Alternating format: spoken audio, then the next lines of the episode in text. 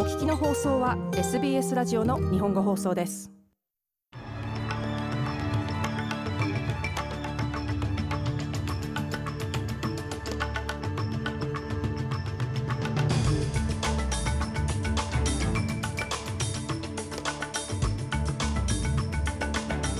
2月16日水曜日のニュースをシドニーから大場由美がお届けします。ウクライナがロシアのサイバー攻撃を非難する中アメリカのジョー・バイデン大統領はロシアのウクライナ侵攻は起こり得ると警告しています。性的暴行で訴えられていたイギリスのアンドリュー王子が原告の女性と法廷外で和解したことを受けロンドン在住の弁護士は王子の評判に取り返しのつかない傷がついたと述べています。そしてスポーツビクトリア州が2026年のコモンウェルスゲームの開催地として独占的な入札プロセスを開始しました。この時間の主なニュースです。ではニュースを始めます。ウクライナはロシアがサイバー攻撃を仕掛けたと非難する中西側諸国は部隊の一部撤退に関するモスクワの声明に懐疑的な見方を示しています。これは昨夜緊迫するウクライナ情勢をめぐり、ロシアとドイツが行った協議で明らかになったもので、ロシアは15万人を超える兵士の一部をウクライナ国境から撤収させると発表していました。しかし、アメリカのジョー・バイデン大統領は、ロシアの主張について確認できていないとし、ロシアによるウクライナ侵攻は起こり得ると警告しています。ロシ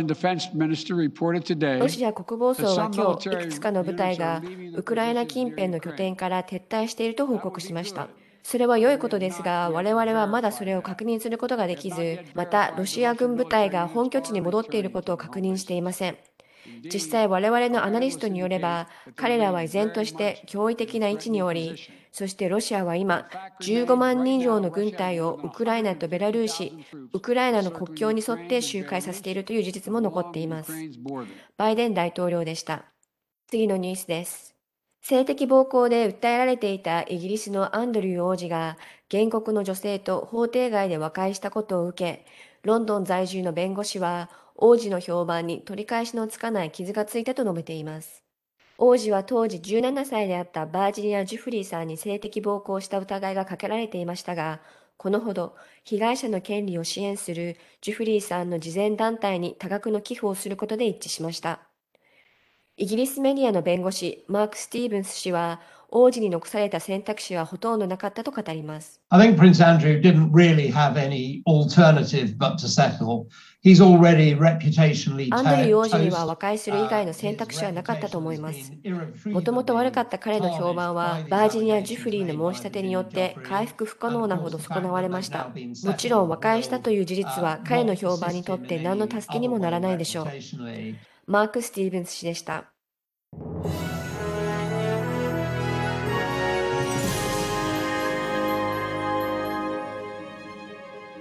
続いてコロナウイルス関連のニュースです。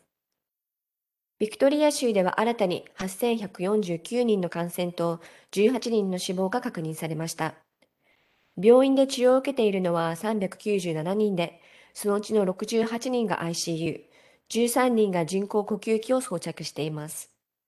一方、ニューサースウェル州では、COVID による死者は27人、新たな感染者は1463人確認されています。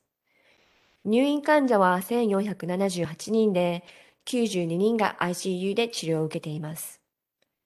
タスマニア州では新たに625人の感染が確認されました。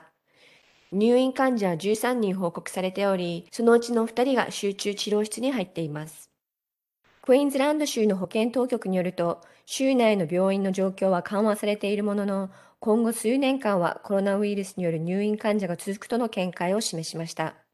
州内で現在治療を受けているのは404人で、前日の491人からやや減少しています。クイーンズランド州のイベット・ダス保健相は、州の医療サービスにはまだ需要があると述べています。シーフェルソフィサーが今週初めに議論したように、COVID が落ち着いたとしても、COVID の症例は今後も続き、患者も今後何ヶ月、何年ににもたり病院にやってくるでしょう。ですから、現在のような数にはなりませんが、コロナウイルスの患者は今後も管理することになるでしょう。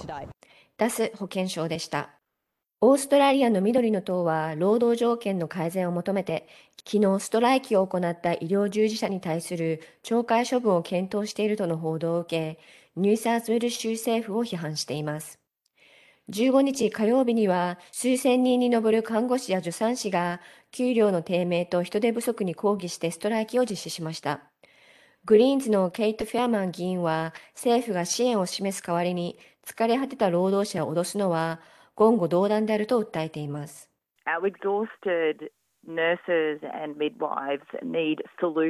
疲弊した看護師と助産師が必要としているのは政府からの解決策とサポートであり懲戒処分の脅しではありません。看護師が政府から支援を得られないために辞職しているときにこのようなことは言語道断です。ケイト・フェアメン議員でした。最後にスポーツビクトリア州が2026年のコモンウェルスゲームズの開催地として周知活動を開始しました。ダニエル・アンドリューズ州首相は開催地となれば州の地方部に焦点を当て、ビクトリア州に永続的なレガシーをもたらす大会にしたいと述べています。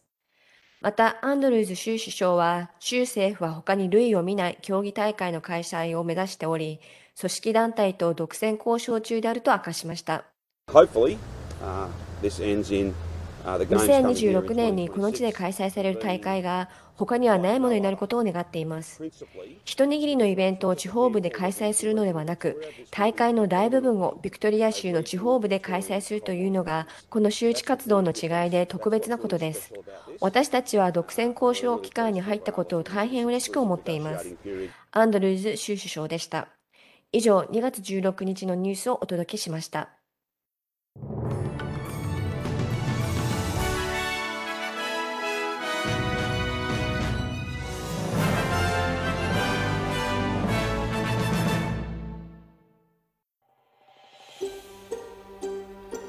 もっとストーリーをお聞きになりたい方は iTunes や Google ポッドキャスト Spotify などでお楽しみいただけます。